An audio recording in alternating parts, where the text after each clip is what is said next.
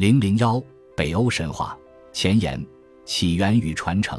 奥丁是一个非凡之人，他智慧卓绝，建立了丰功伟绩。他的妻子名叫弗利吉达，我们称他为弗利嘉。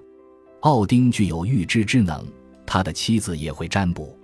通过预测未来，他知道自己将会名扬北方世界，受到超越诸王的礼敬。因此，他告别了土耳其。